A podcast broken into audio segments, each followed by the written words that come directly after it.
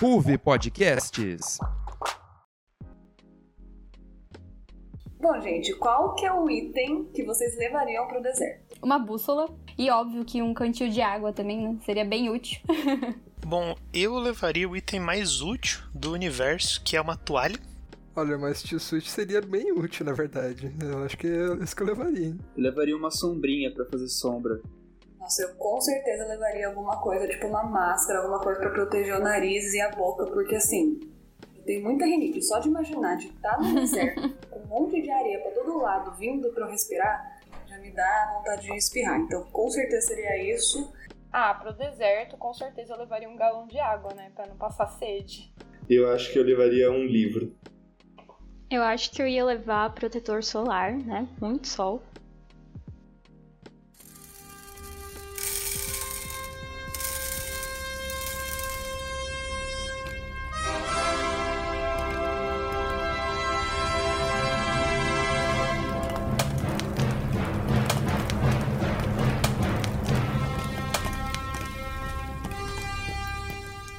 Pipoca a cabeça.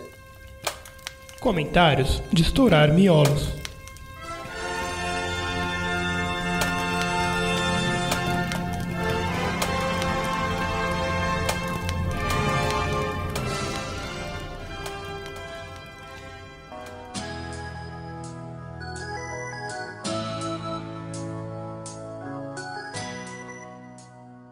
Oi, gente, eu sou a Max. Eu sou o Lucas. Eu sou o Natan. Oi, gente, eu sou a Picasso. Oi, pessoal, eu sou o Nathan.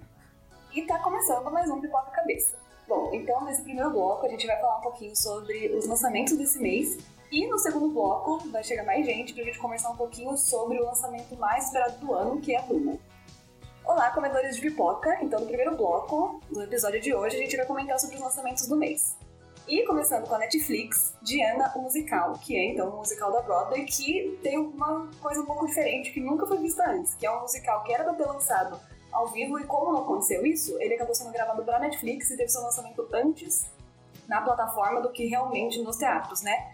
E assim, né, é uma história que todo mundo já conhece um pouquinho, mas todo mundo tem muita curiosidade, assim, é um acontecimento gigante da cultura pop, assim, é a história da Diana, e eu acho que quando foi falado que ia ter um musical, todo mundo ficou muito esperançoso e curioso sobre o que seria. E o resultado é aquelas coisas, né? É, não dá pra ser ruim, porque musical nunca é ruim. Eu tenho a dúvida. Hum, É sobre a princesa? Aham, é a história dela, tipo, é Ah, história... bom. é a história dela desde que ela conheceu o príncipe até, enfim, né? Todos os acontecimentos, a morte dela. Até a Elizabeth mandar matarem ela. É, exatamente. Até, enfim, a tragédia. E aí mostra um lado dela muito diferente, assim, do que a gente tá acostumado a ver. Uma, lógico, a gente já tem uma, assim, uma criação na nossa cabeça de que ela é incrível, mas nesse musical mostra um lado dela muito inteligente, que ela realmente estava situada das coisas que estavam acontecendo com ela. Mas, é, assim, é um musical, então uma das coisas mais importantes são as músicas, que deixam bastante a desejar. Mas, no geral, é divertido e é sempre assim, divertido até certas partes. Mas é sempre bom ver coisas sobre ela, porque ela é maravilhosa. Mas é isso. Bom, eu vou dar pra Diana uma pipoca sem sal, porque tem as suas partes boas, mas você sente muita falta. Assim, tá faltando alguma coisa, não sei, uma alma, assim, pro filme. Sei lá, você fica querendo muito mais do que te dão. Então acho que é isso. Outro lançamento da Netflix é o filme de terror Tem Alguém na Sua Casa. Que ele é um filme de terror adolescente, um filme slasher, né? Pra quem não sabe, slasher é aquele subgênero do terror em que tem um assassino mascarado que ele vai caçar um grupo de pessoas que acabam morrendo é, ao longo do filme.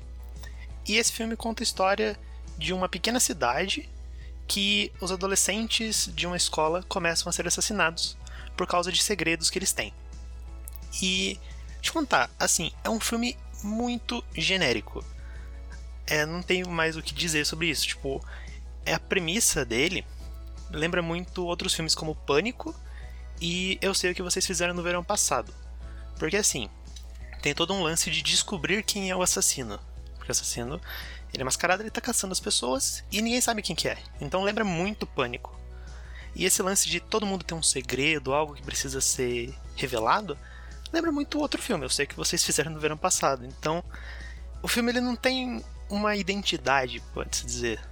É difícil você tirar uma coisa que, que seja completamente original. Então ele, ele, tipo, ele é literalmente genérico, porque tipo, é tudo do gênero tá fazendo, é o gênero slasher adolescente. É tipo isso? Isso, isso. Tipo, ele não traz nada de muito novo, sabe? Acho que esses filmes slasher, eles têm diferença talvez pelo assassino, pela dinâmica dos personagens. É, esse filme em si, ele não tem algo de diferente. Algo que faça ele se destacar. É, por exemplo, o que eu comentei. Pânico é um filme que tem esse lance de metalinguagem, que eles falam sobre filmes de terror dentro de um filme de terror. O outro que eu comentei, que é Eu Sei Que Vocês Fizeram no Verão Passado, é um filme de suspense também que envolve um segredo de um grupo de jovens. E esse filme pega essas duas premissas e junta. Então não tem nada muito de, de diferente, sabe? A coisa mais, talvez mais original que ele traga são algumas discussões sobre é, discurso de ódio, coisa assim, porque os segredos das pessoas estão relacionados com isso, com preconceito, com discurso de ódio. Mas nada muito é nada é aprofundado. Então faz com que fique só raso assim, fique até meio sem graça, sabe? Os personagens também estão nesse nível, sabe? Nada é muito aprofundado, tudo muito raso. E alguns personagens, até mesmo secundários, não tem muita função, assim. Você pode tirar eles do filme que tá de boa. Então é um filme bem qualquer coisinha, assim. Nada é muito memorável, não. Pra ter alguém na sua casa, eu vou dar uma pipoca que não estourou. Porque, assim, tirando algumas poucas cenas de terror, ele não tem muito a oferecer. Então, não, não convém muito assistir, acho que não. Bom, é outro filme que lançou recentemente, mais um filme de terror e mais um filme slasher, né? É Halloween Kills, o terror continua. E eu quero começar falando que eu adoro Halloween. Eu amo o original de 78 e eu adoro o de 2018. É, nesse de 2018, eu achei que eles conseguiram resgatar muito bem a essência do primeiro. Então, eu fui bem animada a assistir Halloween Kills. E assim que terminou o filme, eu fiquei meio, nossa, o que rolou aqui? então, é, vamos lá, fazendo uma breve sinopsezinha do filme, só pra contextualizar. É, Halloween Kills é uma continuação direta do filme Halloween, de 2018, que é uma sequência de Halloween de 1978. E esse filme aqui, o mais recente, ele começa justamente com a última cena do filme anterior, né? Na qual a Laurie Strode, que é a final girl aí da franquia, e que é interpretada pela maravilhosa Jamie Lee Curtis, inclusive. Ela e a sua família vão embora da casa na qual ela acabou de prender o Michael Myers. Ela tirou fogo e vazou, acreditando que ela tinha matado ele, né? Mas não matou, obviamente, ela só não sabe ainda. E o Michael sai ligeiro da casa, atacando geral. E aí, revoltadíssimos, tanto a família da Laurie quanto o resto dos moradores da cidade, eles decidem fazer justiça com as próprias mãos e caçar o Michael Myers enquanto ele sai passando a faca em todo mundo que ele encontra pelo caminho. Agora, falando um pouquinho do que eu achei do filme. Eu não vou dizer que eu não gostei de nada. Tiveram algumas coisas que me agradaram, sim. Até porque eu adoro os slashers, principalmente os clássicos, como Halloween, né? Mas, no geral, com esse filme aqui, eu fiquei mais decepcionada do que feliz mesmo. Dentre algumas coisas boas, eu acho que a cena inicial do Michael, assim, saindo da casa em chamas é muito bizarra, é chocante, rende uma sequência bem assustadora, assim, que eu curti bastante. E tem mais uma sequência, assim, mais pro final do filme que eu achei bem legal também. Que aí sim eu fiquei mais tensa e tal. E eu também gosto muito da ideia que eles trouxeram, assim, de trazer uns flashbacks de 1978 que eu acho que até para conectar melhor as duas épocas, eu achei que ficou bem legal. É, a fotografia desse filme eu acho incrível também. Eu, eu gosto muito da câmera, que ela, ela foca no Michael de baixo para cima, em, em, vários ângulos. Ou tem uns zooms, assim, bem típicos dos filmes de, dos anos 70 e dos anos 80. E, assim, é um filme bem violento também. Eles não economizaram no sangue falso. ele é bem sangrento. Então, nesse sentido, o filme, ele cumpre o que ele promete, né? Mas, assim, eu acho que é isso. As, coi as, as coisas boas do filme, para mim, foram essas. Agora, ainda que ele seja uma continuação direta do filme de 2018, eu acho que ele não conseguiu manter a essência dos anteriores, assim como o de 2018 fez com o original, sabe? Eu acho que ele acabou se perdendo um pouco. Uma coisa que eu senti muita falta foi da criação de suspense, assim, nos ataques do Michael, sabe? É, no primeiro filme, o original, ele fica cercando ali a vida da Laurie, enquanto ele escolhe ela como vítima, e aí vai criando um suspense, enquanto ele vai atacando as pessoas ao redor dela e tudo mais. E assim, tanto esse, esse filme original quanto de 2018, eles mostram a vida das pessoas acontecendo, assim, enquanto Michael vai atacando de uma forma imprevisível. E aí isso, assim, junto com o roteiro interessante, constrói uma tensão, né? Que consegue durar aí o filme inteiro. E eu senti que faltou muito isso em Halloween Kills, assim. Eles não souberam construir esse suspense. E eu achei que o roteiro é raso, assim, quase nada acontece, a não ser uns personagens doidos, gente. Saindo atrás do Michael e fazendo umas coisas muito, mas muito burras durante todo o filme. Eu preciso falar que eu assisti também e realmente os personagens são muito burros nesse Nossa, filme. mas eles são ao extremo, assim, não é um burro normal. Porque assim, você entende às vezes, sabe, que tem aquele. aqueles personagens que são. Como fala? São personagens de filmes slasher, assim, que você percebe que é proposital. Mas, gente. Tá ali pra morrer, basicamente, é, né? exato. Mas, gente, esse filme, assim, os personagens passaram dos limites da burrice, sabe? Não, e assim, é. O filme ele se resume aos personagens comuns que eles sabem que. Eles sabem, eles dizem isso o tempo todo, que eles não têm a menor capacidade de peitar o Michael Myers, porque o Michael não é humano. Eles falam isso o filme inteiro. E eles passam o filme todo tentando peitar e matar o Michael, gente. É óbvio que ninguém consegue fazer isso, né? E é tipo das piores maneiras, né? Tipo, Das eles... piores, Tem uma mulher, gente. tem uma mulher que usa um saco de pedra pra matar o cara de 2 metros de altura. Sim, que ela sabe que ela acabou de dizer que não é humano e que ninguém consegue matar, sabe? Ai, enfim.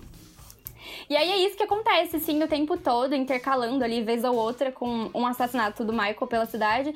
Só que, assim, eles falharam muito nessa questão da criação de suspense. Pra mim, assim, não funcionou, isso não funcionou muito pra mim. Foi só, tipo, jorração de sangue gratuita e afins. Fora que, gente, pelo amor de Deus, eles usaram muito mal a personagem da Laurie nesse filme. Ela passou, tipo, o filme inteiro no hospital, com dor, reclamando que ela quer pegar o Michael e fazendo carão pra janela do corredor do hospital, assim. É, é isso, assim, sabe, gente? A Jamie Lee Curtis, sabe? Deixa essa mulher aí a, a uma hora e quarenta do filme, sabe? Pelo amor de Deus. E assim, e eu também vi muita gente reclamando do final. Mas, pra mim, pelo menos, eu não acho que o problema seja o final do filme. Eu acho que, inclusive, se o roteiro fosse, tipo, mais interessante, mais criativo, eu acho que o final seria até que bem coerente, tipo, seria bom. Porque ele condiz com o que eles estão querendo construir aí desde 2000, do filme de 2018, né? E também dá abertura pra mais um filme, que é o que eles estão querendo fazer, né? Pra mim, o problema mesmo, assim, é que a história, o roteiro, assim, ficou arrastada, ficou pouco criativa e que eles não conseguiram construir, assim, essa questão do suspense, da tensão, que são tão bons e tão característicos, assim, sabe? Principalmente do filme de 78, assim. E aí, por esse motivo, né, eu vou dar aí a nota do Pipoca Sem Sal pro, pro Halloween Kills. Você acha que realmente o próximo pode ser o último? Assim, eu acho que sim. Na verdade, eles queriam fazer três filmes, né? Aí, assim, não sei de onde saiu a ideia de fazer quatro. Contando, considerando aí o já o de 78, né? Como, como trilogia, no caso, né? O de 78, o de 2018 e agora esse. E aí eles vão fazer mais um, né? Daí, sei lá, né? A gente espera aí que seja um, um final agradável. O, o nome dele, se eu não me engano, inclusive, é tipo o fim, fim de alguma coisa, o, o final, enfim, tem alguma coisa com fim. Então a gente acredita que vai ter um fechamento, né? Mas assim, espero que seja mais legal do que foi esse, pelo amor de Deus. Putz, qu- 40 anos na mesma franquia, de- de- deixa, descansa. Sim. deixa, deixa quieto, o de 78 já é tão incrível, sabe? Halloween Kills, assim, eu achei que ele tem boas ideias, tá? E eu acho que ele, a ideia de tornar a cidade de Haddonfield aí é uma protagonista e contra o Michael, eu acho que é uma progressão lógica aí do filme de 2018. E é muito legal ver a cidade viva, né, e sofrendo com os, atos- com os atos do Michael. Mas, assim, é o que a Picasso disse. O filme é muito confuso, assim, ele parece que ele não sabe pra onde ele quer ir. E personagem burro em filme de terror em 2021 é complicado, assim, de engolir, gente. Então, eu acho que eu vou junto aí da Picasso e vou dar uma pipoca sem sal também. Gente, deixa eu só falar. Natan, pelo amor de Deus, aquela cena que o. que a cidade inteira vai atrás do cara errado. Ai, gente. Assim, é complicada essa cena porque tem um dos personagens, tipo, Halloween Kills ele resgata vários personagens de 78, né? Sim, de vários. 78. É. Aí tem um que teoricamente viu ali, né? Que Sim. é meio que o protagonista, que é o Tommy Doyle. Que eles confundem um cara, tipo, gigante, que é o Michael, forte, com um baixinho gordinho. Com um cara mirradinho, né? Uhum. Aí é complicado, assim. Eu entendi o que eles quiseram fazer, sabe? Mas assim, não tem nenhum. O final daquela cena não justifica, sabe? Por que, que eles construíram aquele tempo todo das pessoas indo atrás do cara, sendo que não tem nenhuma finalidade, sabe? Acaba do nada, assim. Ai. Ai, ai, ai, gente, sem comentários. Deixa eu perguntar uma coisa. É, essa cena que eles vão atrás do cara e, tipo, é o cara errado, vocês percebem que eles estão indo no- pro- atrás do cara errado, tipo, vendo a cena do cara indo atrás? Ou vocês só descobrem que é o cara errado quando eles chegam lá? Porque se você, tipo, tá assistindo, vendo que ele tá indo atrás do cara errado, deve ser É muito torturante. Com é, certeza o cara sabe. errado. é, desde o começo ele mostra primeiro quem é o, o personagem errado, assim, né? Ele aparece, inclusive, bem antes, no, no, no início do filme até. E aí depois ele aparece no hospital, assim, e aí, tipo. E aí a cidade inteira vai atrás do cara, sabe? E a gente tá vendo que ele não é ele. E até alguns personagens, assim, falam, ah, eu acho que não é ele. É, então, é realmente você vê claramente que é. E essa cena poderia ter sido usada, né, mais pra frente, quando tem, tipo, um embate final ali com o Michael, de chamar toda a galera, porque nessa cena do hospital tem muita, muita gente. E tem uma cena um pouco mais pro final que tem um embate ali com o Michael que tem, tipo, meia dúzia de gato pingado ali. Sim, é verdade, tem essa.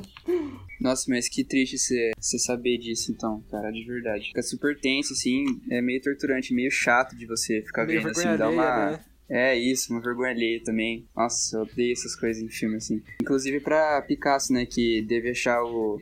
Ele deve ter sido torturante pra ela porque Halloween é uma franquia que ela ama muito, né? Bom, o filme do Venom, Tempo de Carnificina, tenho bastante coisa pra falar sobre. Primeiro eu vou contar um pouquinho do filme. O filme do Venom, ele, ele é bem parecido com o primeiro filme de 2018, né? Coincidência, Picasso, os dois filmes de 2018. Ele é bem parecido com o primeiro, assim, tipo, ele é bem... con- Conta uma história bem crua, assim, o filme é bem curto, né? Tem uma hora e quarenta só de filme. Não sei se é exatamente isso, mas é mais ou menos isso, uma hora e quarenta e pouco. Tom Hardy, né, com, com a simbiose já, e aí eles conhecem o Cletus, e já dá, tipo, já, a gente já vai pro filme sabendo que vai ter o personagem, né? Porque tem o nome dele no filme e tal. O filme começa contando um pouco do de como que tá a convivência do Ed Brock com a simbiose, sabe? Então, tipo, mostra bastante eles conversando junto, eles morando junto, né? E, e, e mostra bastante isso pra mostrar como é que tá o relacionamento dos dois. Aí, tipo, a, a- aquela personagem que é a namorada do Ed Brock, eu não me lembro o nome dela agora, N. é a Anne, é a Michelle Williams, né, que faz ela. Ela fica bem esquecidinha, assim, tipo, de canto, né? Ela só tem- começa a ter uma participação de- depois, assim, né? Que você começa. Eles tentam resgatar um romance de- dela com o Ed Brock, mas não, não dá muito certo. E aí vem a parte, né, que é legal, que é quando começa a mostrar o Cleto, assim, que, tipo, meio que falam bastante, conta bastante da história dele, assim, de quando era criança, porque eles querem mostrar a essência do personagem, que no caso a essência do personagem é que ele é um serial killer, né? Isso que é o legal do, do Carnificina. O Cletus Cassidy é, um, é, ele é um serial killer ele tem essa todo aquele perfil de, de- de assassino, de psicopata, né? Tipo, gosta de matar, ele deixa bem claro isso. E o filme, ele vai rodando em torno disso mesmo, até que chega no... tem aquela batalha final de, de filme de herói assim e tal, e aí acaba todo, enfim. Mas eu gostaria de destacar alguns pontos que eu acho que, acho que faz o filme ficar bom, né? Que no caso é a atuação do Tom Hardy. Ele tá muito bom no, no papel do Ed Brock, né? Acho que finalmente ele acertou o tom do personagem, porque no primeiro ele, ele ficava meio que perdido, assim, sabe? Tinha uma hora que ele queria. Ele era meio cômico e tinha hora que ele era muito sério. Nesse daí ele abraçou completamente um personagem que no caso é tipo um heterotopzão, sabe? Tipo, ele, ele é cômico assim, mas ele é meio bobãozão, assim. Ele acertou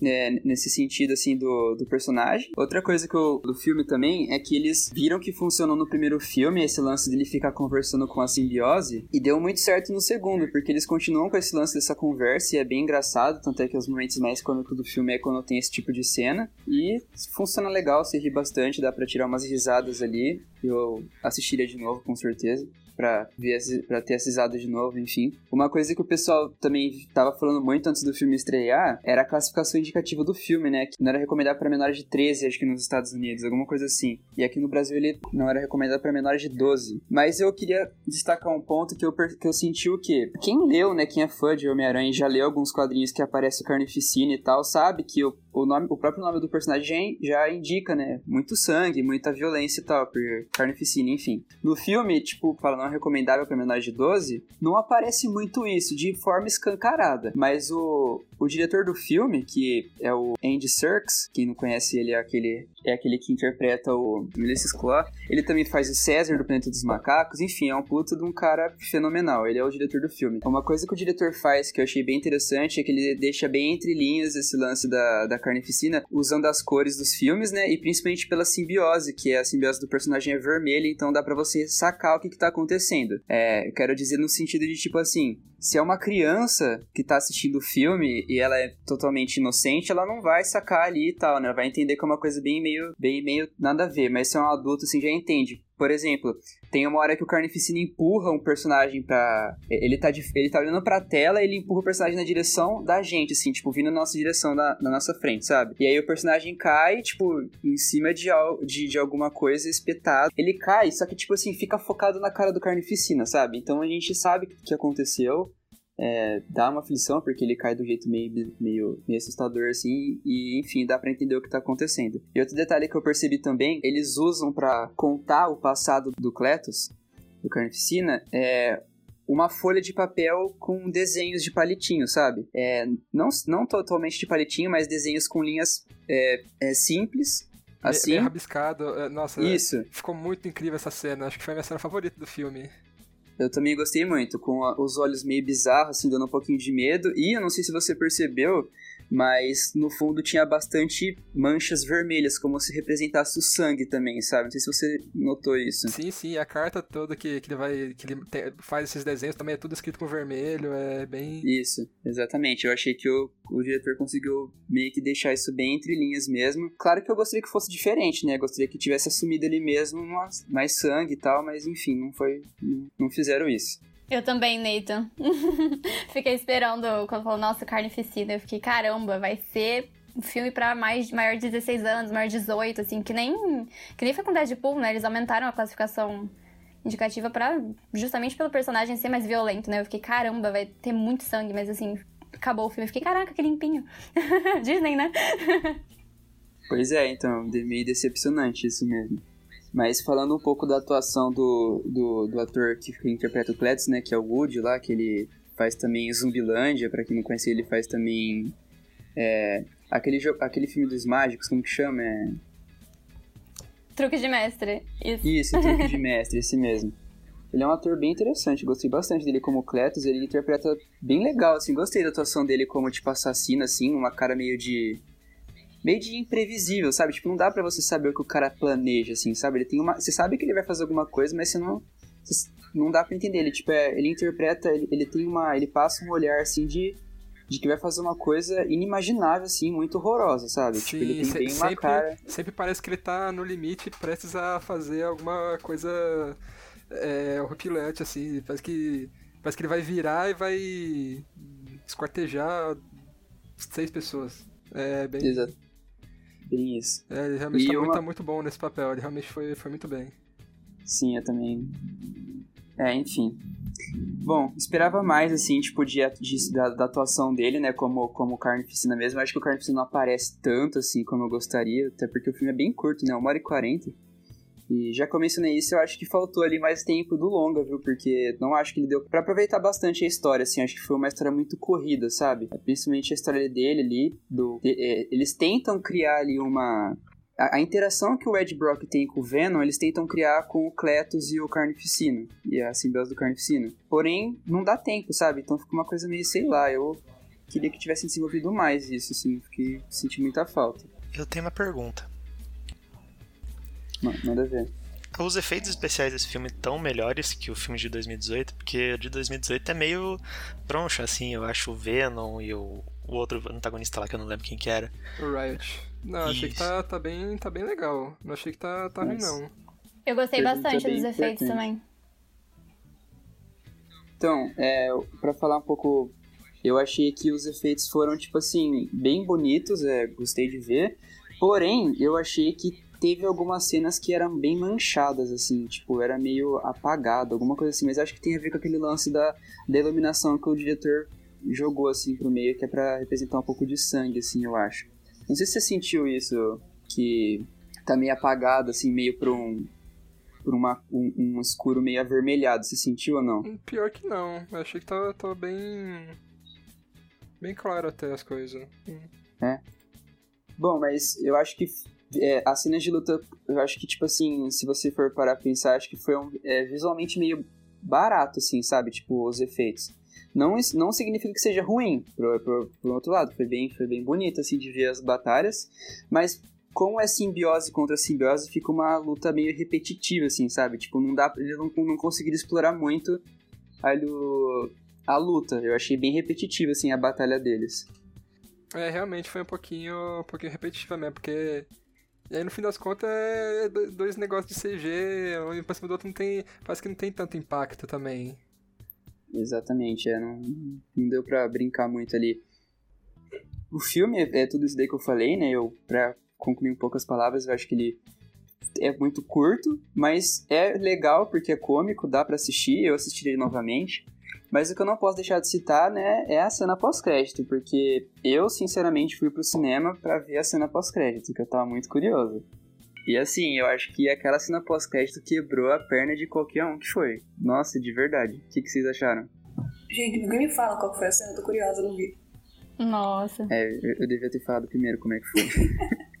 falei, vou, falei. Vou, Bom, a cena pós-crédito começa com uma, uma cena de novela mexicana, e aí a, a, câmera vai afastando, assim, da televisão, porque tá, literalmente tá filmando a televisão. E aí o Venom, conversando com o Ed Brock, ele fala, assim, comentando da novela, né, fala, é, nossa, que, que, que, que, coisa ridícula o cara fez, escondeu dela um segredo, não sei o que lá.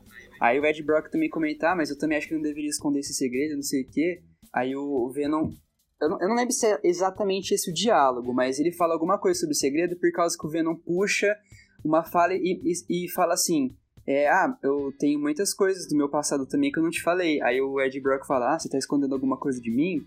Aí o Venom ele dá a entender que ele que ele tem muito. Ele tem, ele, como que ele fala? 50 milhões de anos-luz de conhecimento, da, de é, simbiose. Tipo, tipo dá a entender que... que ele faz parte, de, na verdade, de uma mente coletiva e não que ele é só um indivíduo. E que ele poderia compartilhar esse conhecimento coletivo de, de bilhões de anos-luz com, é, com ele.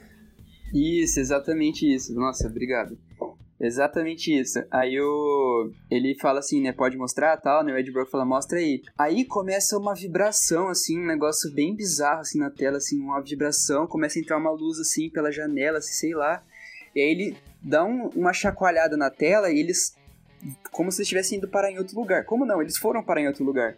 E aí o Ed Brock ele levanta meio assustado assim, cai, não, sei, não lembro se ele cai no chão ou se levanta e vai até o chão.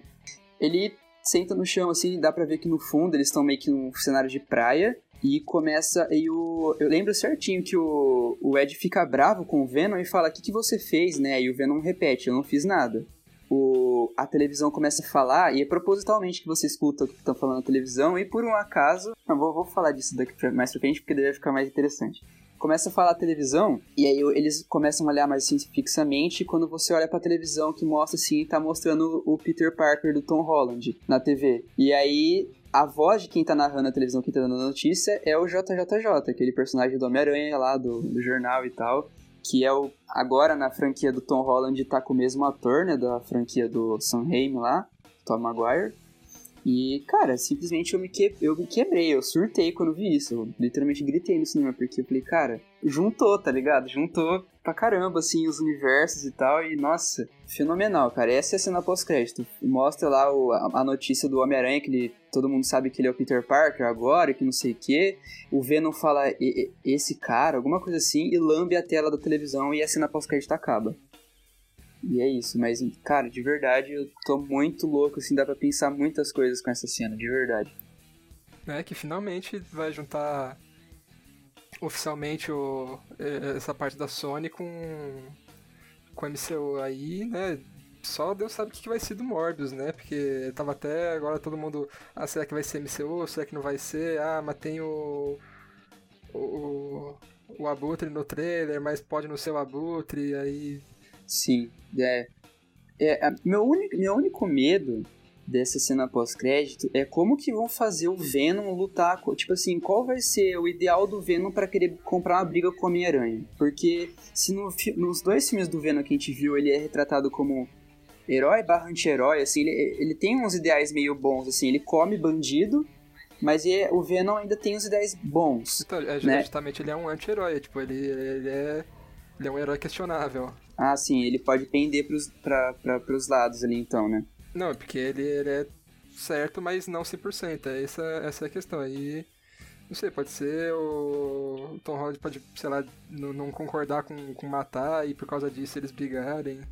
Um lance meio Batman vs Superman, que É, um não um concorda pouco- com, a moralidade, com um não concorda com a moralidade do outro, aí por isso eles entram em conflito. Isso, é bem, bem isso. Acho que pode ser, pode ser isso que, que vai dar nesse, nesse novo, no próximo Homem-Aranha. Então, mas o que eu fico me, me questionando em relação a isso é no, no sentido de, por exemplo, beleza, eles não concordam com a moralidade um do outro, só que vai ter uma hora ali que o. o, o- tipo, será que o Venom vai realmente, tipo, é, se juntar com os outros vilões só por conta da moralidade dele, assim, tipo. Ah, não, acho que não. Porque já- vai ter muito vilão ali. Ele, acho que ele vai precisar do Venom pra ajudar. En- Então você acha que o Venom vai acabar ajudando o Homem-Aranha nesse próximo filme? Ah, assim? eu acho que Não é? sim. Eu acho que sim.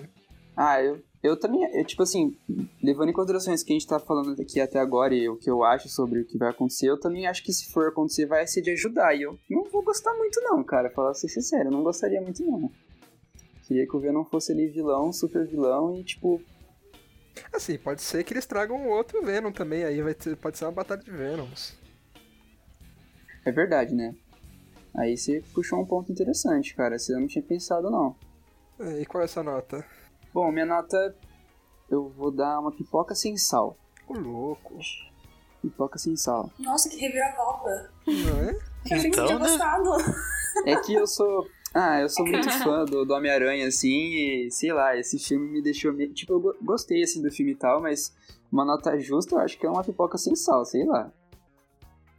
Nossa, é aí que a gente di- difere, porque eu também gosto bastante do Homem-Aranha. Achei, tipo, incrível o filme. Achei uma, uma pipoca com, com sal e bastante manteiga.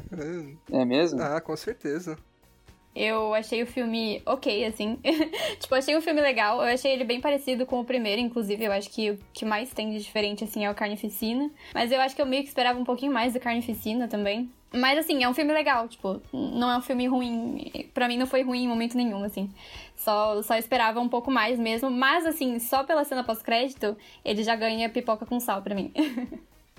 É, se for parar pra pensar que a cena pós-crédito pra mim também ganha, ganha o filme inteiro. Mas eu julguei ali pelo, pelo filme mesmo, a cena pós-crédito. Se.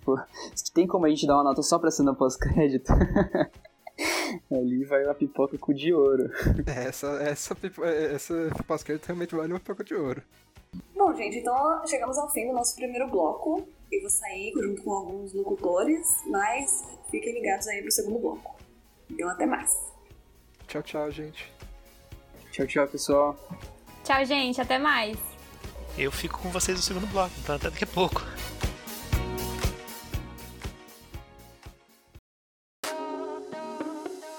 Você já imaginou o quão difícil é se tornar um atleta profissional? O quanto as crianças e jovens têm que se dedicar para alcançarem seus objetivos e como é a situação deles? Então escute o episódio do Nas Linhas do Esporte sobre os desafios das categorias de base, disponível a partir do dia 21 de outubro. O Nas Linhas do Esporte é um programa mensal do Núcleo de Esportes da Rove Podcast. Siga a gente nas redes sociais e no seu agregador de podcasts favorito para não perder nada.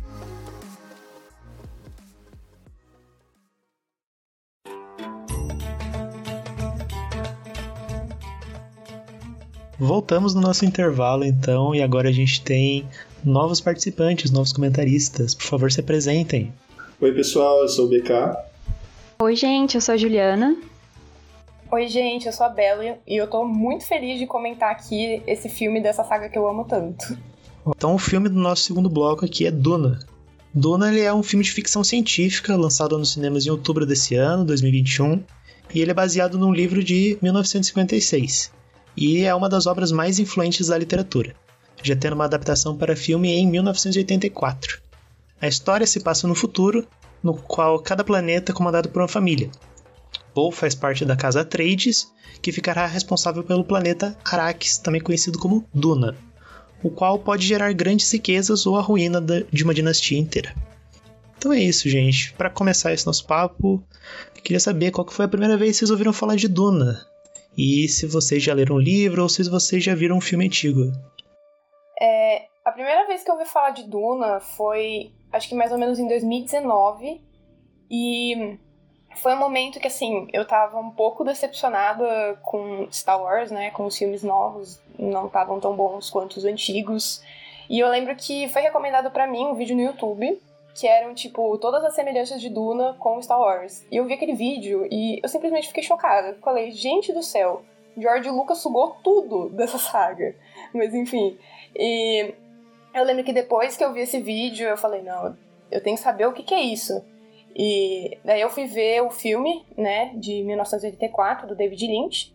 Simplesmente não entendi nada e eu via muita gente falando que o livro era muito, muito, muito bom. E eu falei, gente, não é possível que aquele filme veio daquele livro que tá todo mundo elogiando. Porque assim, eu simplesmente tinha detestado aquele filme.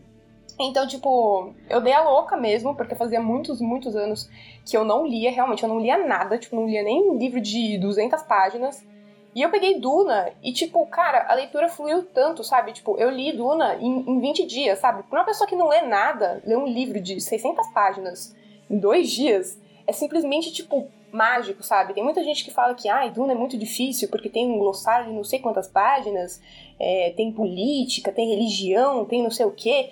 Mas, cara, é uma leitura que flui tanto, que vale tanto a pena, sabe? Eu acho que, que todo mundo deveria ler Duna, sabe? Eu, acho que é um livro, assim, se não o mais importante da ficção científica, um dos mais, né? Mas, enfim, é isso. Nossa, a primeira vez que eu ouvi falar de Duna foi graças à nossa amiga Max, que esteve aqui no nosso primeiro bloco. No meu aniversário do ano passado, ela chegou com meu presente, assim, era um presente imenso. Eu falei, Jesus Cristo, o que, que é isso? E quando eu abri era Duna. Eu falei, tá bom, Marcela, o que, que é isso, sabe? Tipo, eu nunca tinha ouvido falar de Duna. E ela falou que ela tinha pesquisado na internet, que era muito bem falado, que todo mundo tava recomendando. E também, que nem a Bela falou, que Star Wars tinha praticamente saído é, desse livro. Então eu fiquei muito interessado, eu fui pesquisar. E eu comecei a ler. E quando eu comecei a ler, eu falei, tá bom, não tô entendendo nada. Tipo, o livro simplesmente joga a gente no meio do nada, assim. Então eu tive que ver alguns, alguns vídeos no YouTube para entender qual que era a história por trás daquilo, para eu, pra eu começar a ter essa leitura mais tranquila. E logo em seguida veio a notícia que ia ter um filme de Duna, que ia ser lançado, acabou sendo adiado. Opa, acabou sendo adiado, mas já fiquei muito ansioso. É, eu nunca cheguei a ver o filme antigo, que nem a Bela falou, muita gente fala que é meio no sense, assim, mas acho que vale a experiência. Eu ainda estou terminando de ler o livro, mas vamos embora. E eu, diferente de vocês, eu ouvi pela primeira vez esse ano mesmo. Acho que é, começou a. Ai, meu Deus. começou. Nossa, esqueci o que eu ia falar. Gente, pera. Diferente de vocês, eu só ouvi esse ano mesmo, porque acho que o elenco tava cheio de estrelas, né? E aí o trailer saiu, muita gente tava falando sobre, então eu nem sabia que tinha um livro primeiro, mas eu assisti o trailer e achei o elenco incrível, então eu fiquei muito interessada para assistir. É, eu acabei não lendo o, livro e eu também não vi o filme antigo, mas, mas o, o novo. Bom, comigo foi um pouco parecido com o da Juliana, eu acho porque eu ouvi falar mais pelo filme, né? Ouvi várias notícias falando, ah, vai sair o filme, vai ser dirigido pelo Villeneuve, e começou a sair várias estrelas no elenco. E eu via, tipo, na minha bolha de internet, todo mundo surtando com o filme, sabe? É, todo mundo tava falando, falando dos Vermes da Areia, que tava incrível, e daí começou a me chamar a atenção Aí eu fui atrás do, do livro, porque eu gosto de ler o livro antes de ver filme, que eu tenho essa mania. Aí eu fui atrás, né, do livro, comprei ele, comecei a ler ele no início desse ano e até demorei um pouco para ler ele, porque era muito grande e ele é muito é muita informação. Então, livros que são assim, eu demorei um, eu demoro para ler, então eu demorei um pouco nesse. E mas assim, eu gostei muito do livro quando eu li é, justamente por causa dessa união entre religião, política, ecologia, falava de um monte de coisas, era um universo muito grande, muito complexo. E daí eu gostei pra caramba e me apaixonei pela, pela obra. E eu fui atrás do filme antigo antes de ver esse novo, né?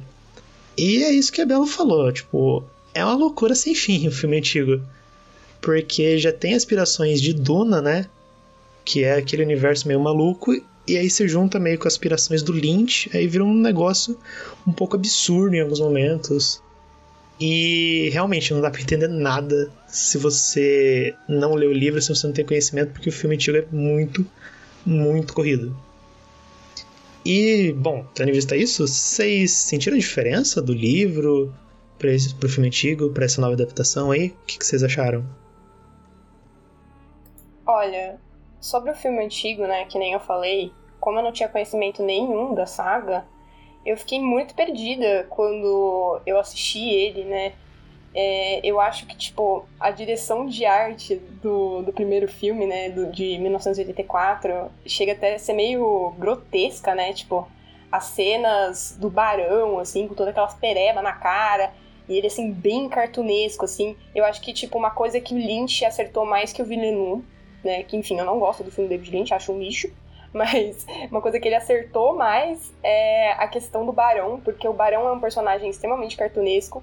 E quando você lê é, todas as cenas com o Barão, a única coisa que você sente é nojo dele, porque ele é uma pessoa extremamente grotesca, né? Em, em todos os, tipo, em todos os trejeitos, assim, tipo, desde a aparência até o que ele pensa, né? Porque ele é extremamente racista e sei lá, um personagem. É um personagem extremamente problemático, né? Enfim. E eu acho que isso você sente um pouco menos no filme do Villeneuve, porque o Barão não aparece tanto.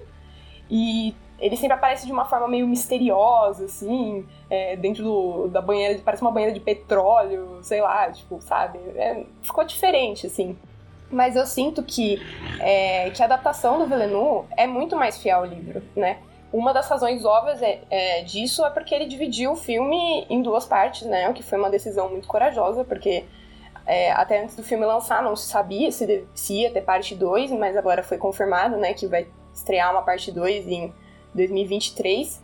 Eu acho, assim, que o Villeneuve fez é, um trabalho muito bom de adaptação. Eu acho que ele é o diretor, assim, que mais entende de Duna, assim, que tentou trabalhar com esse universo, porque a gente também tem é, a história né, do fracasso do Jodorowsky, que tentou adaptar Duna, mas, enfim, se vocês já viram o documentário do, do Jodorowsky, né, que ele pegou, ele queria fazer o filme antes do Lynch, é, dá para perceber que ele não queria adaptar o livro, ele queria criar uma visão dele de Duna, que é completamente o oposto que o autor é, propunha, né? Tipo, a mensagem do livro, sabe? Ele ia deturpar tudo isso. Então, eu não sou daqueles fãs que falam, nossa, a adaptação do Jodorowsky ia ficar muito melhor. Tanto que nem faz sentido você fazer um filme de 14 horas, né? Enfim, mas eu acho que esse filme é, do Villeneuve sugou um pouco da inspiração é, de direção de arte do, do Jodorowsky, porque se vocês assistirem o documentário, é, algumas naves assim que ele desenhou e algumas coisas tem nesse filme novo, que eu achei legal essas referências.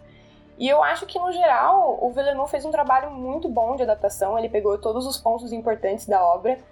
Eu só acho que faltou algumas contextualizações, né? Por exemplo, no universo a gente tem é, a Jihad Butleriana, que acontece antes da história, né?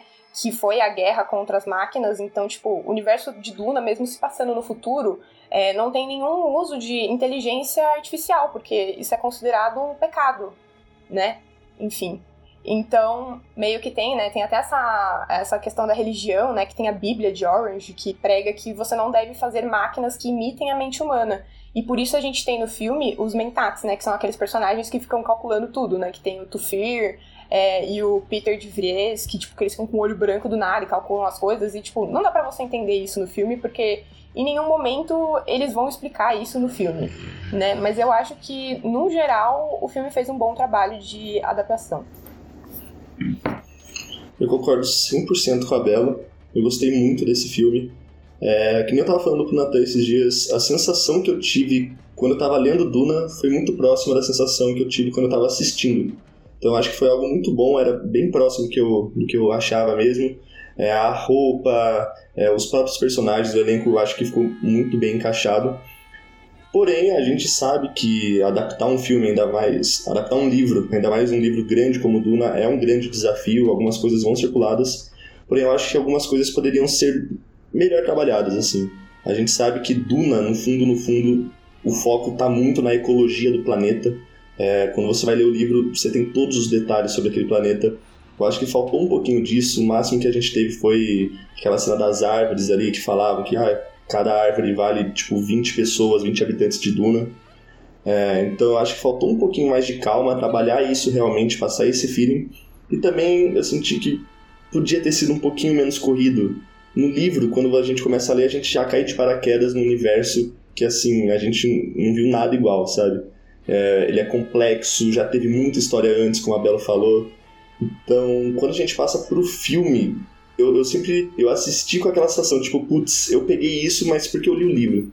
Será que quem não lê o livro vai pegar, vai entender, vai subentender isso? Então eu acho que o filme poderia ter tido um pouquinho mais de cuidado. Eu acho que os próximos filmes vão trazer isso, vão ter é, esses próximos esses, esses cuidados. Porém, eu acho que pro primeiro filme, se tratando de uma introdução ao universo, faltou um pouquinho disso. No mais, tá muito bom. É, a minha única decepção, em geral, foi, foram as cenas do, do Barão. Quando eu li Duna, toda vez que o Barão aparecia, dava para ter aquele feeling de, de um órgão tocando no fundo, sabe? Tipo, ele é todo metódico quando ele vai falar, dá para sentir um poder, uma imposição por parte dele. Eu acho que faltou isso no, no filme também, mas de resto, eu acho que ficou bem adaptado.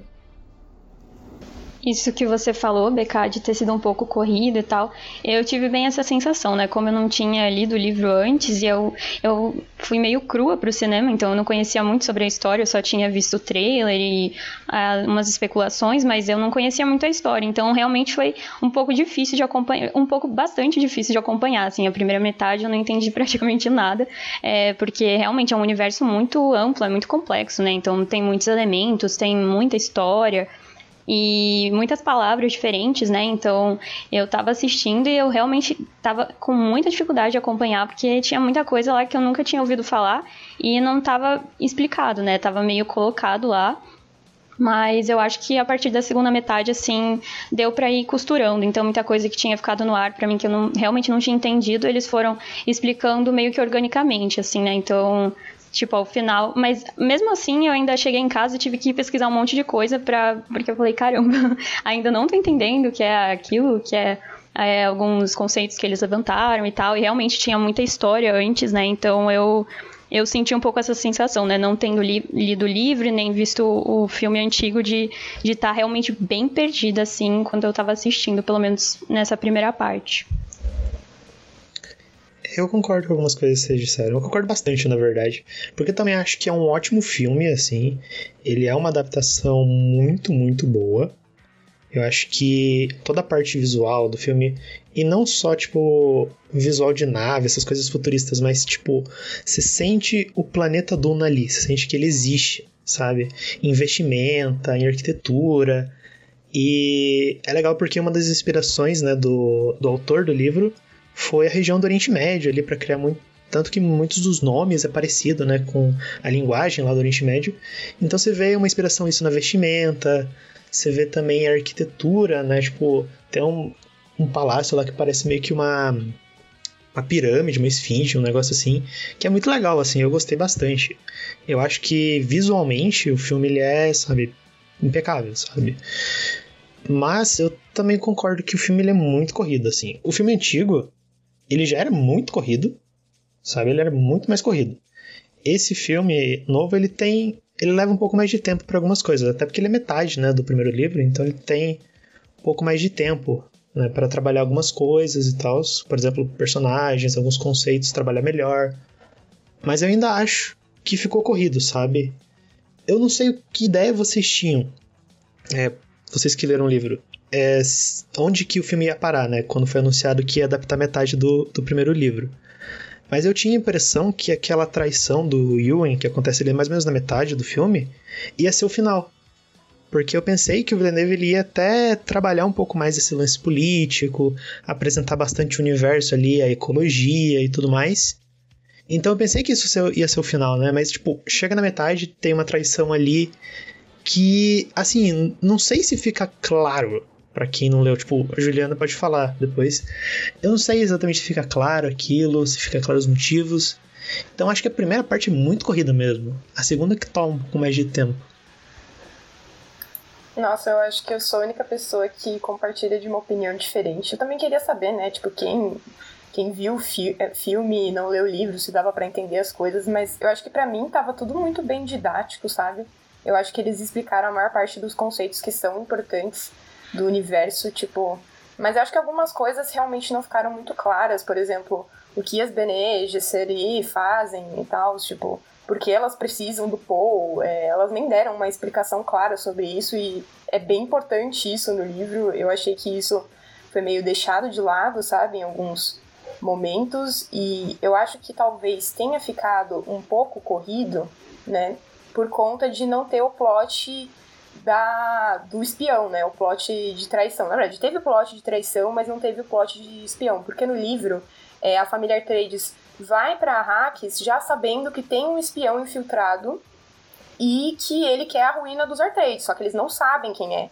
Então tem esse plot no livro e eu acho que esse é um momento que realmente desenvolve muito bem os personagens no livro. Então, você tirando isso do filme, é, ao mesmo tempo que você economiza tempo, você tira o desenvolvimento de alguns personagens, né? Tipo, principalmente do Turfir Hawat, né? Que é o Mentat, que, assim, eu gostava muito dele no livro, né? E tem todo o plot dele desconfiar da Jéssica, que é a mãe do Paul, de que ela é a traidora, né? Que ela vai causar a ruína dos Airtrades, mas na verdade não. É o Dr. Yue, né? Que tá, tá querendo a justiça, né? Pra, pra mulher dele, porque ele acredita que a mulher dele tá viva, né, na mão dos Harkonnen, mas na verdade ela tá morta e o Barão só tá usando ele, né? Mas eu achei que, tipo, que o filme teve um ritmo bom. Eu achei até que algumas cenas é, eram longas. É, eu achei que poderia ter mais coisas, sabe? Porque se você comparar Duna com outros blockbusters em geral, eu acho que, por exemplo, um filme da Marvel tem uma montagem muito mais corrida do que, do que o filme de Duna. Eu acho que Duna tem momentos muito contemplativos até. É, mas eu acho que realmente, às vezes, para primeiro contato de uma pessoa que não lê o livro, às vezes pode parecer um pouco confuso mesmo. Sim, com certeza. Acho que isso que você falou de ritmo visual, assim, tava bem, bem bom, assim, bem contemplativo. Mas é que eu acho que é isso mesmo, né? É um universo muito complexo. Então, eu sinto que eu precisava ter tido um esquenta antes de ir, assim, sabe? Com, com esses conceitos principais, realmente, que você citou, quem mais ou menos era cada personagem, é, o contexto, né? Esse império e as famílias, porque tava. Enfim, tava, tava lá no filme, né? Mas demorou bastante pra para ir encaixando as pecinhas, pelo menos para mim enquanto eu tava assistindo, assim, que era muita coisa acontecendo, muitos núcleos, muitas pessoas, muitos nomes novos, e eu tava assim, meu Deus, fritante, assim, de, pra tentar entender. Então, eu senti falta de duas cenas meio específicas, e eu concordo totalmente com o Nathan. Eu acho que o final devia ser o, a traição do Yue. E e, a primeira, e o primeiro filme ser baseado, tipo, explicando como que é Duna, como que funciona toda essa politicagem, ter um ritmo um pouquinho mais calmo e deixar a segunda parte do filme para um segundo filme. Eu senti muita falta da cena da sala pressurizada que, que tem no livro, que para quem não, chegou a ler, é uma sala que era totalmente climatizada e gasta por dia, tipo, o equivalente a mil pessoas de Arrakis, de Duna. E ali realmente eu senti o, o baque do que, que é Duna. De tipo, meu Deus, cara, tipo, tem uma sala ali que fica com várias plantas sendo regadas. E tipo, aquilo é um baita de um pecado em Duna, porque tem gente, tipo, morrendo de sede, sabe? Então ali eu realmente consigo entender o peso do que uma umidade faz de falta num, num planeta como Duna. Acho que poderia ter sido inclusa se fosse trabalhado de forma mais calma o filme. E também a cena de quando a Mapes que é a, meio que a, a, a criada, a governanta da casa, entrega da Gacris, acho que é da Gacris, não sei se eu tô falando errado, que é aquela lâmina, pra Jéssica. Eu comentei isso com o Natan, quando tem a passagem da lâmina, é algo totalmente assim, nossa, se alguém vê essa lâmina aqui, tipo, ela, essa pessoa tem que ser morta, é, tem toda uma parte cultural de, de Duna e dos Fremen é, em relação a essa adaga que vai ser muito importante é, posteriormente para a saga. Então, eu creio que poderia ter sido trabalhado com mais calma e poderiam ter tido essas cenas. Eu queria saber de vocês, pessoal. Vocês acharam que o filme deixou explícito? Ainda mais a Juliana, que não chegou a ler o livro, mas vocês acharam que o filme deixou explícito o quão drástico é a situação de água em Duna? Porque eu não tive esse feeling. Eu acho que os vermes foram tratados de forma bem básica quando eles vão dar aquele passeio por Duna. Eles falam, ah, tem uns vermes aí. E, tipo, galera, tá vendo um verme. Eles, ah, beleza, vamos tirar aqui o equipamento. E também, tipo, depois que apareceu aquela roupa dos Fremens, o... esqueci o nome, mas quando aparece aquela roupa também parece que a umidade foi meio que perdida. Então eu queria entender o que vocês acharam.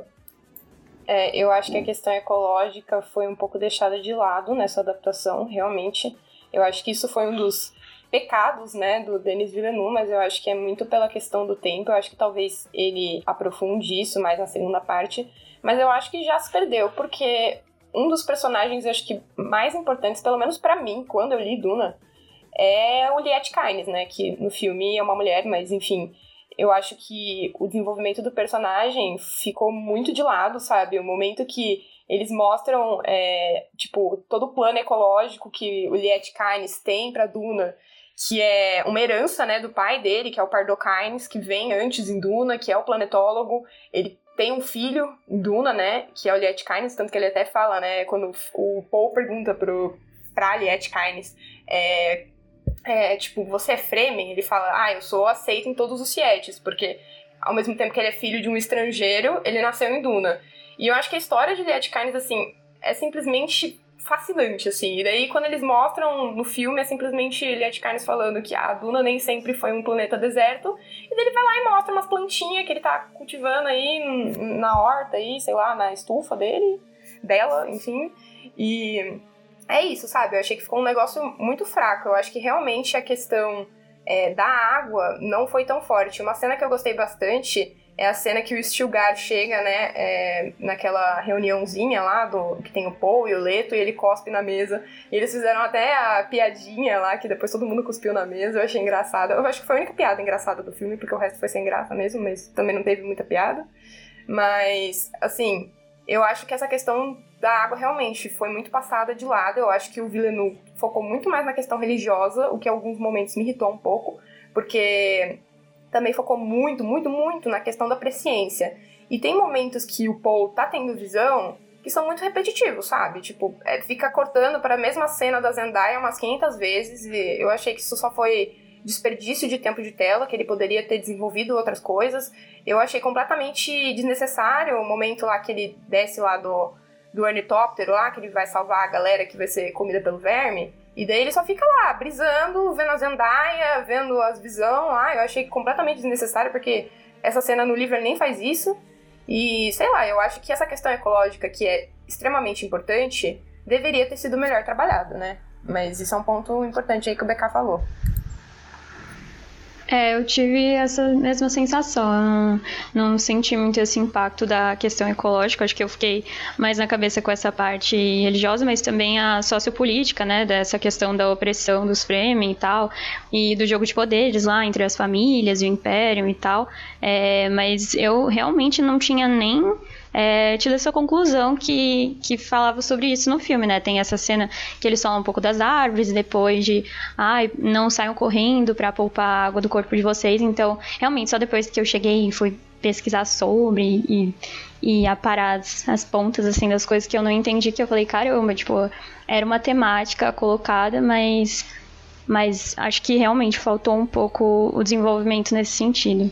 Tipo, isso que você falou, Belo, das cenas da Zendaya. Inclusive, quando eu vi o trailer, eu até achei que era um filme de romance, né? Porque ela aparece várias vezes. Então, nas visões dele, eu falei, nossa, então esse é o tema do filme. Ele vai para lá por causa dela e sei lá. Talvez tenha sido uma falta de atenção minha, mas eu, eu tive essa sensação também que você falou. Eu concordo com vocês, assim. Eu acho que. Eu vou fazer uma comparação aqui com outro filme, que não tem nada a ver, mas tem muita areia que é Mad Max, O Estrada da Fúria, que é um filme que tem muita areia e você sente muito que o clima é muito seco, sabe? É um filme que quando é tipo um filme que você termina, você sente aquele clima seco, né? Você fica imerso ali. Duna tem isso, mas só em determinados momentos, sabe? Tipo, eu fiquei vendo o pessoal andando no sol lá no deserto, eu fiquei tipo, caramba. É, tem todo um lance de que se você andar um pouquinho no sol já vai ser muito quente, você vai perder muita umidade, você pode passar mal, né? Tem todo o lance que os Fremen só andam de noite no deserto.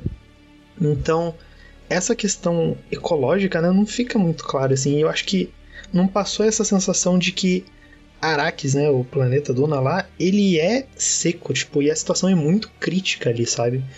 Quem sobrevive ali no planeta, né? Os Fremen, eles são tipo, um, tipo como se fossem uns super-humanos, assim, uns guerreiros muito fodas, porque eles conseguem sobreviver no deserto e eles se tornaram um com o deserto, né? Então, eu acho que falta muito disso. E essa parte também foi de, de sem ciência, né, de religião, que fica tendo as visões com a Zendaya o tempo inteiro, é bem irritante, tipo, é bem irritante. Tipo, no livro ele tem várias visões com várias coisas diferentes, né? E só tem um momento, assim, eu acho, que ele tem uma visão de outra coisa, que é uma guerra santa, né? Que tem ele numa batalha. E acho que poderia trazer mais desses momentos sem ciência, sabe? De outros momentos que não a Zendaya. Eu acho que seria interessante explorar mais disso, né? Eu quero o marketing do filme, Zendaya. Então precisaram botar ela a cada 5 segundos. Exatamente, ela era dos chamativos. Vocês acham que os personagens eles foram bem desenvolvidos, gente? Tipo, já que a gente falou aí da Zendaya e coisas assim. Então, começando por ela, eu acho que não muito, assim, não sei exatamente certinho qual que é o papel dela na história, mas assim, eu acho que até já pelo trailer eu falei, caramba, ela vai ser tipo a protagonista do lado do, do Paul, né? E, mano, ela quase não aparece no filme, quando ela aparece são nas visões dele, e, e ficou com essa sensação mesmo, né? Tipo, que parecia que todo esse lance era por causa dela e não de, de todo o resto, porque as visões que ele tinha parecia só ela. Então, eu, ela me passou uma impressão que ela é uma personagem importante e, que com certeza vai ter é, um desenvolvimento melhor, né, no próximo filme. Acho que ela vai ser até a protagonista, né, se não me engano, em algum lugar.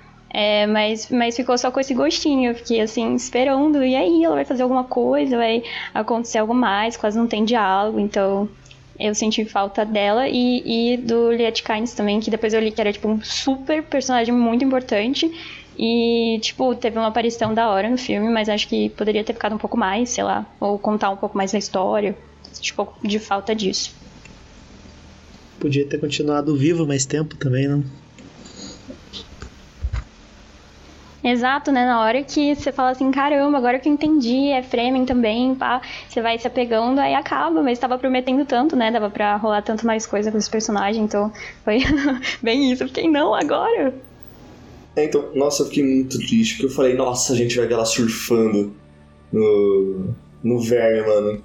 Ela morre, meu. Ai, meu Deus do céu a cena que ela morre é até meio ruim, né? Tipo, ela fala: Não, eu vou sobreviver, sobreviver no deserto porque eu sou um com o deserto. E você fala: Caraca, ela né, é mó foda. Aí ela só morre na cena seguinte. É meio, meio broxante assim.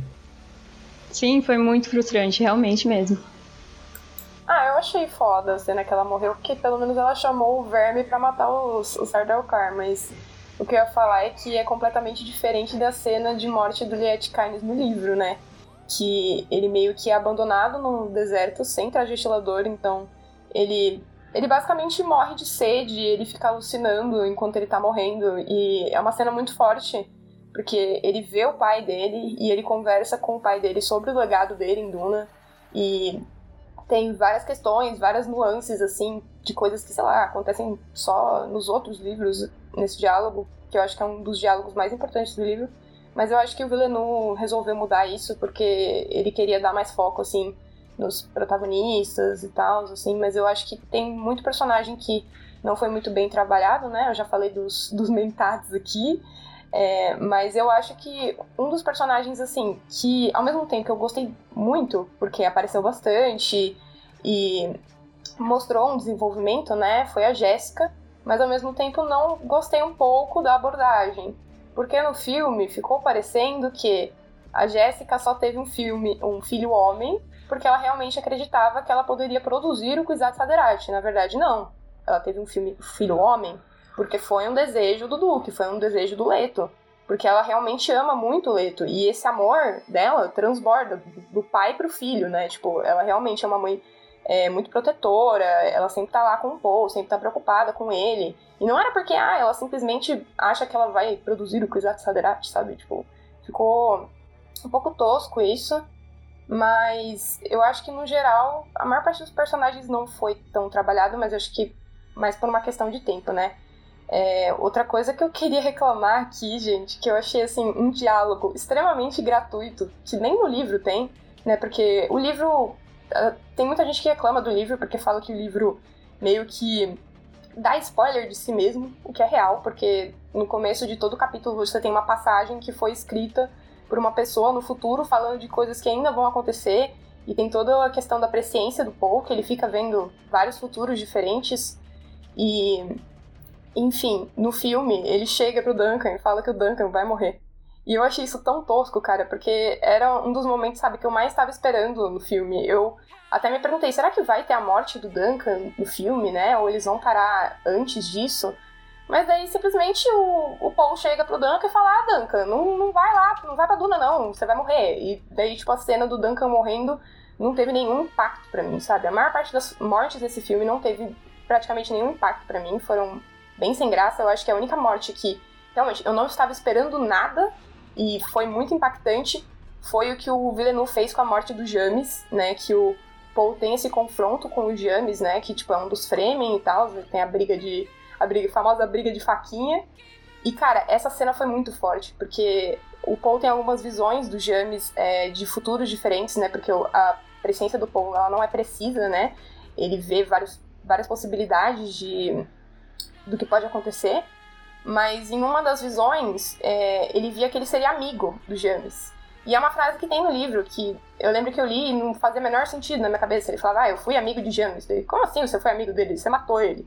Mas no filme mostra que ele teve essa presciência, né? Que tipo, um dos futuros possíveis seria é, uma certa amizade com ele, mas no final ele acaba matando ele, né? E é essa questão que o BK já falou, que eu acho que até ficou como um furo de roteiro, porque toda vez que a a da Graces, né, que é a faca dos, dos Fremen que eles usam, que é feita do, do dente do verme, né, que é sagrado para eles, né, o Shai Lu, é, eles, toda vez que ela é desembanhada, é, você tem que jorrar sangue. Não necessariamente matar a pessoa, mas você tem que cortar. E nessa cena da, da, da Shadow Maps, né, que ela entrega a adaga pra Jéssica, é, no livro, originalmente, ela obriga a Jéssica a cortar ela. Né? Enfim, ela não mata a Shadow Maps, mas ela tem que cortar a Maps, né? E é a mesma coisa que acontece na cena com o James, porque o Paul ele não quer matar o James, né? Ele só quer resolver o que tem para resolver ali, né? E a galera vê isso como desrespeito, né? Ele não querer matar o James.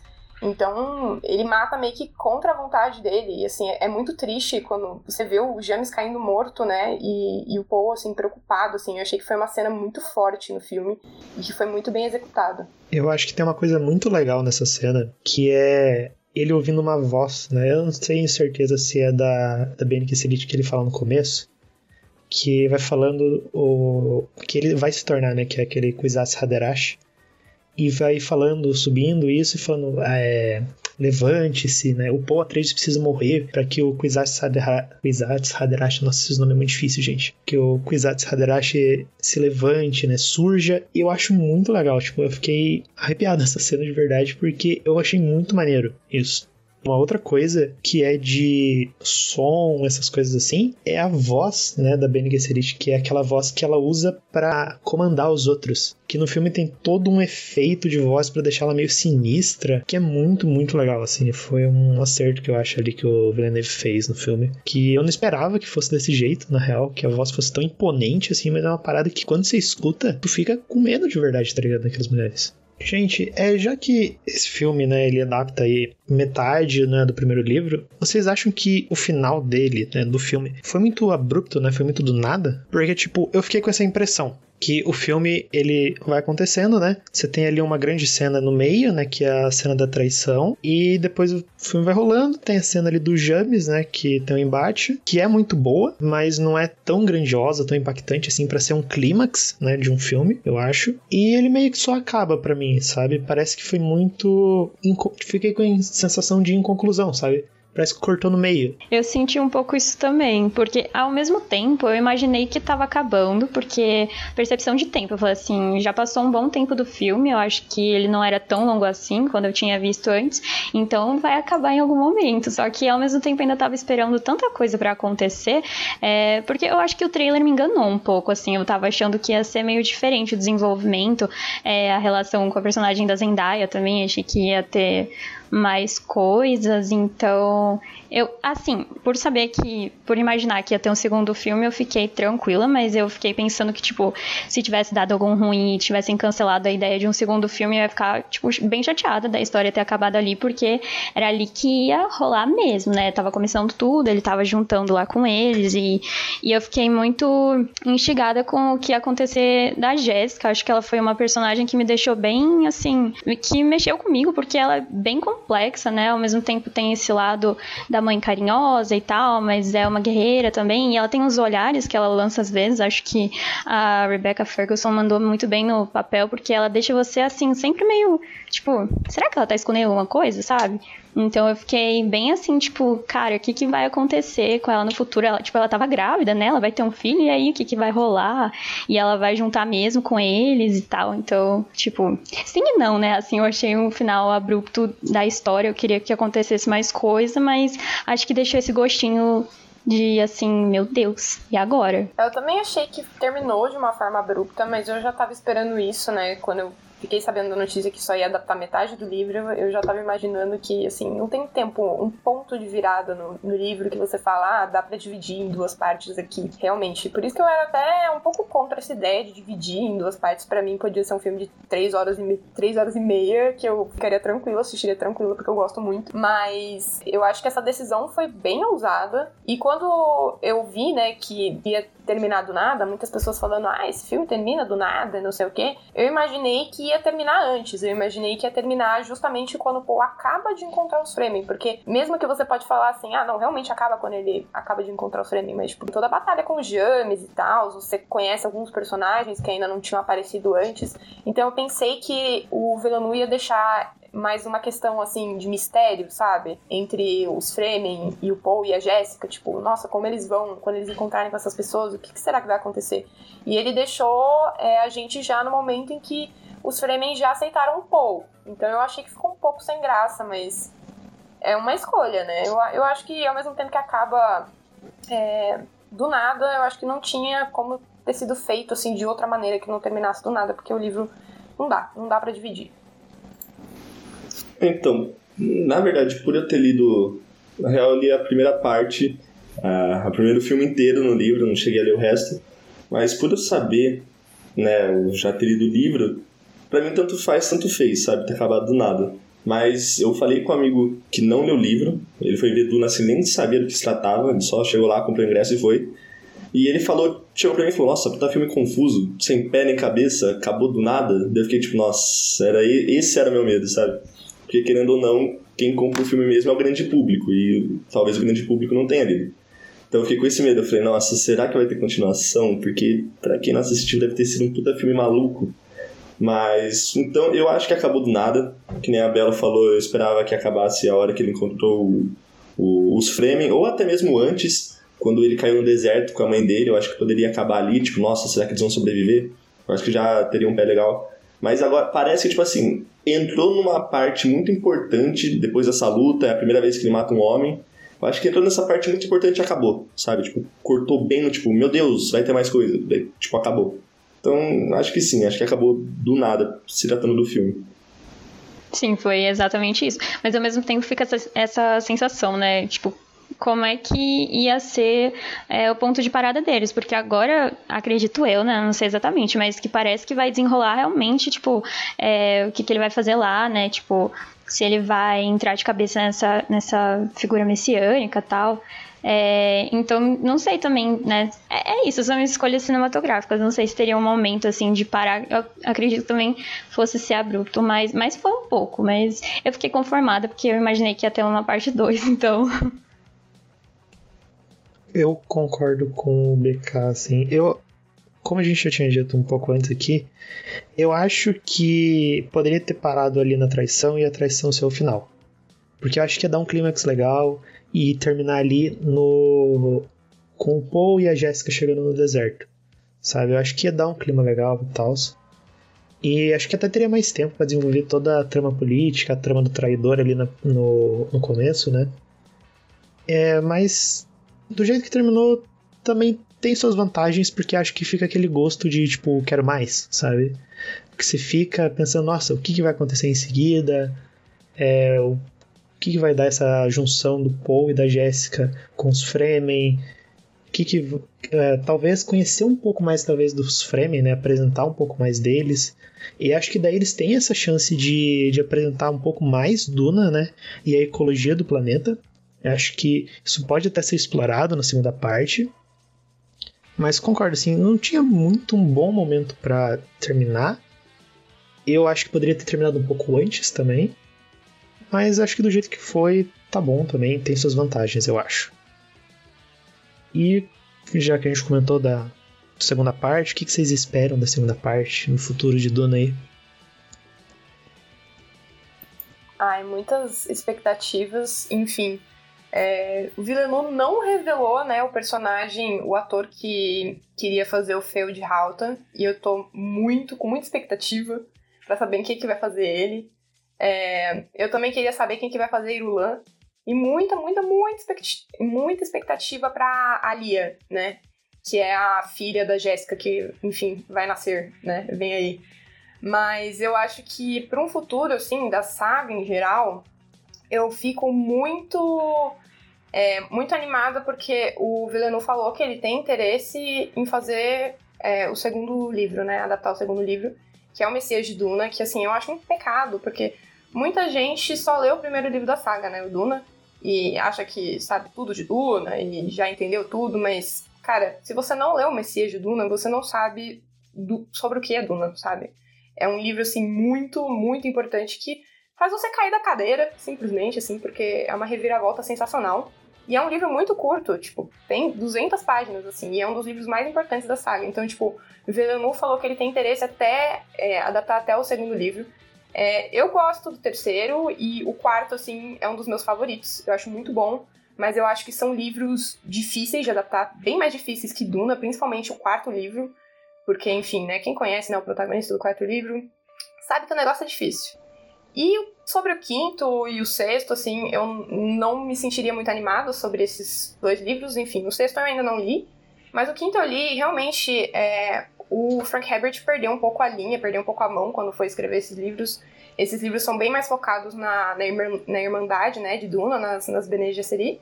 E eu acho que talvez é, esses livros sejam adaptados é, na série de TV que vai lançar do HBO, né? Porque foi confirmado uma série do HBO é, focada na Irmandade, né? Que não sei quando vai lançar, não, nada foi anunciado.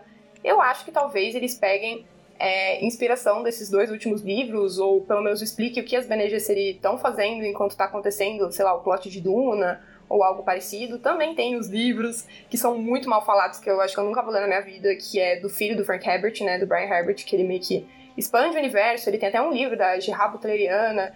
Ele tem livro de tudo de Duna que vocês imaginarem. De antes de Duna, de depois de Duna, de tudo, né? Porque, enfim, o, o pai dele morreu, né? Depois que ele lançou o sexto livro, ele estava trabalhando no sétimo, mas ele morreu antes de câncer. Então a história não terminou, sabe? Você vai terminar a saga e vai falar: caralho, não acabou. Mas enfim, eu acho que o futuro de Duna promete, mas eu acho que ser difícil adaptar todos os livros, sabe? Então, eu imagino que pelo menos se tiver até um Messias de Duna, eu já vou estar satisfeita com isso. Nossa, eu vou um pouquinho mais perto, eu acho que o segundo filme vai ser 90% Zendaya, que eles precisam cobrir o marketing que eles fizeram, né? botando só ela de capa no filme. E no filme ela aparece tipo 10 segundos, então eu acho que vai ser tipo 90% Zendaya. Sim, rolou tipo um catfish, né, com a galera que tava. A minha irmã foi assistir por causa dela. E ela voltou pra casa e falou: Ô, Juliana, como assim? Ela nem tá no filme. É, então, vai ser 90% Zendaya. Pra mim vai ser isso. Não, eu lembro até que tinha rolado um boato. A Shani, né, a personagem da Zendaya, ia ser a protagonista da parte 2. Assim, eu acho que eles não vão fazer isso, mas com certeza é, vão aumentar, vão inflar um pouco o papel dela. Eu não acho que ela não é importante no livro, porque tem muita gente que lê o livro e fala: ah, não, a Zendaya mal aparece aparece, Zendaya não é importante. Ela é muito importante, gente. Ela aparece pra caralho. Demais, assim, né? A partir do momento em que o, o Paul encontra os Fremen e, eles começam a jornada deles, assim. Ela, é muito importante mesmo. Ela é importante até no segundo livro.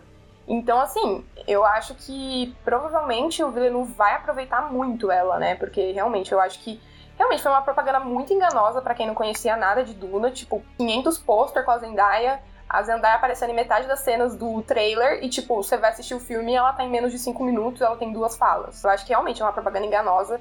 Eu acho que o marketing desse filme é, foi muito baseado na questão dos atores, né? Tipo, é, o Villeneuve queria chamar muita atenção pro filme e ele trouxe atores muito, muito conhecidos para fazer os personagens, mesmo em papéis assim, tipo, minúsculos, né? Tipo, a gente tem o Dave Batista fazendo o Raban. Quem lê o livro sabe que o Raban é inútil, entendeu? Mas o Denis Villeneuve resolveu colocar o Dave Batista para fazer ele, entendeu? Então, assim, é, eu acho que esse filme é muito baseado no marketing dos atores e por isso que acabou decepcionando. Eu acho que esse lance do marketing em cima dos atores também foi uma maneira que eles tiveram de promover ainda mais o filme, porque Duna é meio nichado, assim, ele é famoso, ele é muito importante, mas eu acho que o público, talvez, o grande público, né, não conhece a obra, né? Então ele precisava tornar ela mais atrativa. E eu acho que a maneira que ele achou isso foi investir muito em elenco, né? Então tu tem o Oscar Isaac de Star Wars, né? Você tem o Dave Bautista. Então ele encheu de estrela e fez muito marketing em cima da Zendaya, né? Que tá bem famosa ultimamente, pra chamar o grande público pra ver, né? E é uma estratégia que até deu certo, né? O povo tá vendo bastante filme. É, deu super certo. Acho que foi uma estratégia meio que dele. É, pelo que eu tinha visto, acho que foi uma, a maior bilheteria da Warner é, pós-pandemia, né? É, e o segundo filme foi confirmado, tipo, sei lá, menos de uma semana, acho. Depois, então acho que realmente deu, deu bem certo esse marketing. Assim, eu confesso, fui assistir em grande parte por causa do elenco. Mas realmente, eu, eu senti essa discrepância, assim, do trailer, que eu tinha falado. Realmente, para mim, deu uma sensação que era um filme de romance, assim, que ia contar a história do Paul e ele ia lá pro planeta por causa da menina que tava nos sonhos dele. Então, é, eu tinha umas horas no filme que eu tava assim, nossa, não é possível, quantas horas vai durar, porque ainda tem tanta coisa para acontecer com a personagem da Zendaya aí no fim. mas, mas vem aí filme 2, acho que vai, vai com certeza desenvolver mais. Mas eu, tô, eu fiquei bem animada, assim, pro segundo filme, porque é, realmente deixou numa parte bem empolgante, né? Cara, aquela cena que é, mostra uma pessoa, tipo, surfando no verme da areia, eu, tipo, arrepiei, eu achei incrível, porque essa mística, assim, que tem do povo Fremen é, ficou bem aberto, mas me deixou muito interessada, sabe? Então, tipo, eles considerarem elas meio criaturas, sei lá, meio. É, é, terem um respeito super grande, né? E, tipo, o resto da galera considerar como vermes. Então, eles têm toda uma, uma religião, sei lá, bem assim, uma cultura, vai bem, bem interessante. Eu fiquei bem animada para ver isso se desenvolvendo melhor, né? E tipo, e ver como é que vai ser, né? O, o Paul que veio dessa, tipo, da nobreza, assim, é, lá com a galera, como é que vai ser essa adaptação.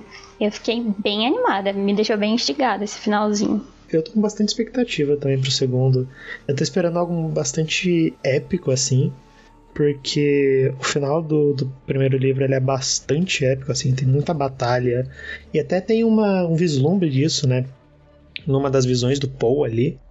Então eu tô esperando algo bastante épico na segunda parte, né? E também queria que explorasse mais da cultura Fremen, né? A Juliana mesmo falou aí que tá super empolgada para ver isso e é muito legal, eu acho, sabe? Então merece ser explorado isso, merece ser explorado o planeta. Então tô esperando algo bastante épico assim para parte 2. Tenho minhas dúvidas assim se pode ser uma franquia grande, acho de quatro filmes aí, que seja, né, para chegar até o Messias de Duna aí. Tenho minhas dúvidas, mas eu acho que tem muito potencial, sabe? A, a obra original, assim, série de livros, ela é bastante extensa, tem um universo muito rico e que vale muito a pena ser explorado. Então a expectativa tá alta, assim, eu tô bastante empolgado para ver a parte 2 aí. E também para ver uma maior imersão em Duna mesmo, né, de toda essa coisa que vocês falaram do clima, né, acho que é, eu gostei muito disso no filme, essa esse aspecto visual, sabe? Acho que foi é, bem imersivo. São cenas bem legais. A trilha sonora eu também achei fantástica. Então, é, me deixou. Quando eu comecei a entender, eu comecei a ficar bem imersa, assim, bem envolvida, porque esse aspecto. De, de, direção de arte do filme eu achei fantástico, então tô, tô animada para ver um pouco mais disso também e desenvolverem um pouco mais o que é Duna de fato, né, que nem vocês comentaram. A trilha sonora é incrível, gente, o Hans Zimmer, assim, arrasou. Com certeza ele vai levar o Oscar de melhor trilha sonora. Se não levar, tá sendo roubado, né? Enfim, a direção de arte também gostei muito.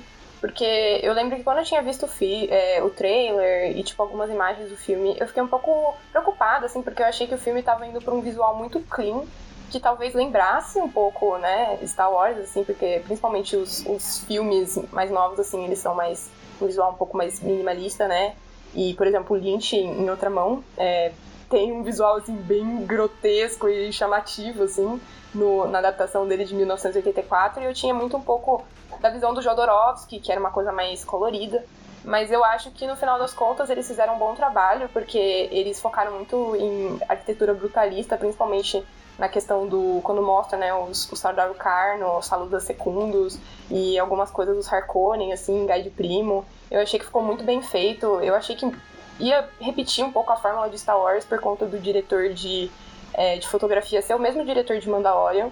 Mas eu acho que ficou uma coisa única, sabe? Que o Denis Villeneuve, ele soube medir as coisas da maneira certa. E no final das contas, o filme ficou muito bom é, na, nos aspectos técnicos né, dele. E eu acho que o roteiro também, também é bom, mas tem alguns diálogos ali e aqui que às vezes dão uma escorregada, mas eu acho que, assim, no geral é um filme muito bom. E eu acho que é a melhor adaptação que a gente poderia ter de Duna. É, é isso.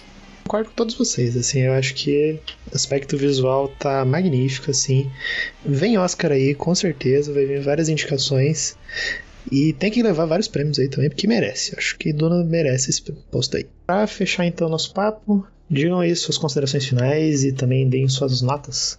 Ai, gente, eu dou uma pipoca bem amanteigada, assim, quase beirando a pipoca de ouro. Olha, nunca dei pipoca de ouro nesse programa antes, eu acho. Mas o filme, assim, é espetacular, assim. É muito bom. Só tem algumas coisas, alguns detalhes que eu realmente mudaria, né? toda essa questão, tipo, da construção antes, né, do que é Duna, né, tipo, antes da história que deveria ter tido, que não teve essa contextualização. Mas eu acho, assim, que é um filme que vale muito a, vale muito a pena ver, e eu acho que dá para entender pelo menos o mínimo, né, para quem não leu o livro. Para mim, Pipoca Manteigada Gostei muito, como eu falei ali anteriormente, foi uma adaptação muito boa, o elenco tá maravilhoso, a história tá muito boa. Precisou melhorar, precisa melhorar algumas coisas ainda aqui e ali, mas ainda assim, é um filme perfeito. Se você não assistiu, corre assistir que tá valendo muito a pena. Acho que eu tô com vocês, gente. Eu dou pipoca manteigada também, apesar de não ter entendido no começo, eu gostei muito do desenvolvimento de depois.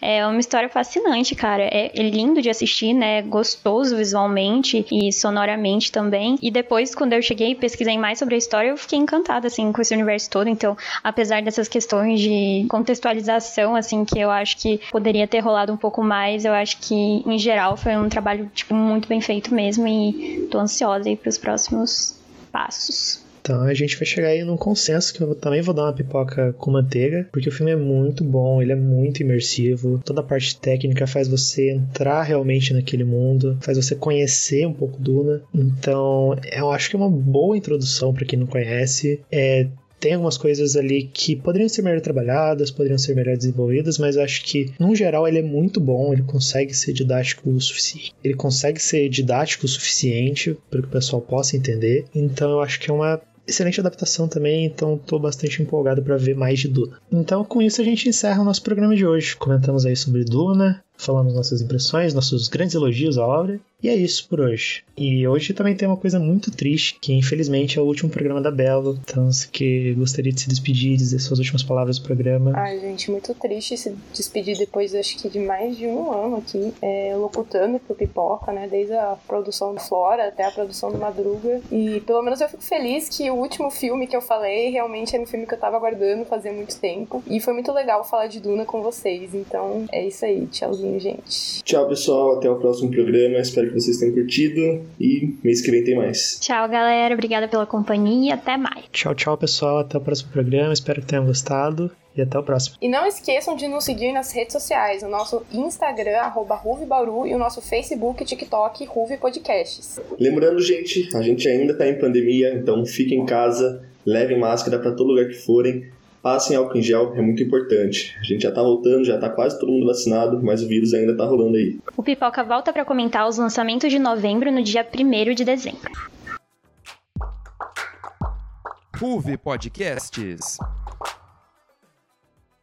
Esta é uma produção do núcleo de entretenimento da Ruve Podcasts. Roteiro por Leonardo Passarini, Natan de Araújo e Natan Sampaio, com a participação de Ana Luísa Persicano, Juliana Dourado, Leonardo Passarini, Lucas Beltrame, Marcela Zogueibe, Mariana Nicastro, Natan de Araújo e Natan Sampaio. Edição por Lucas Beltrame e Christian Paixão. Produção de Lucas Beltrame e edição geral de Maiana Souza.